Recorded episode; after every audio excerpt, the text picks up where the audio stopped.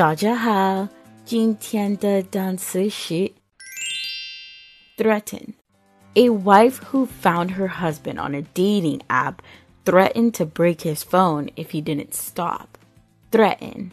Let us look closer at the word threaten. T H R E A T E N. Threaten. Threaten means to be likely to cause harm or damage something or someone. So when I say that she threatened to break his phone, she was likely to cause damage to his phone. Usually, when people are really upset, they might be more inclined to threaten someone. Oh, there was a movie where this guy threatened a whole hospital if they didn't help his son find a new heart. It was wild. Such a great movie.